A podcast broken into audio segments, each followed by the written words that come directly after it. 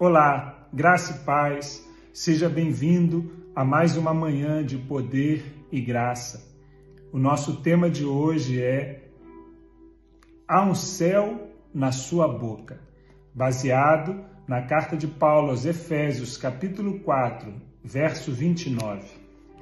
Nenhuma palavra torpe saia da boca de vocês, mas apenas a que for útil para edificar os outros conforme a necessidade, para que conceda graça aos que ouvem. Eu quero ler com você um pequeno trecho de nosso devocional. Todos aprendemos que dentro da nossa boca existe uma cavidade côncava, a qual chamamos céu da boca. O autor ainda escreve: Gosto deste nome porque nos remete a um princípio bíblico, o céu da boca.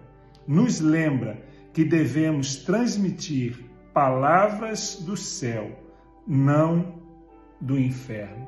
O apóstolo recomenda aos irmãos da igreja de Éfeso, que estavam vivendo uma nova vida em Cristo, para que eles cuidassem das suas palavras. E ele usa aqui uma expressão forte: que nenhuma palavra torpe saia da vossa boca.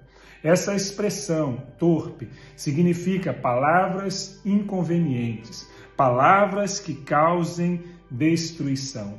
Por isso, nós que somos filhos de Deus e discípulos de Jesus Cristo, não devemos ter em nossas bocas palavras enganosas, palavras de maledicência, palavras de mentira, palavras de baixo escalão, palavrões, mas nós devemos trazer, através da nossa expressão oral, o céu para aqueles que nos ouvem.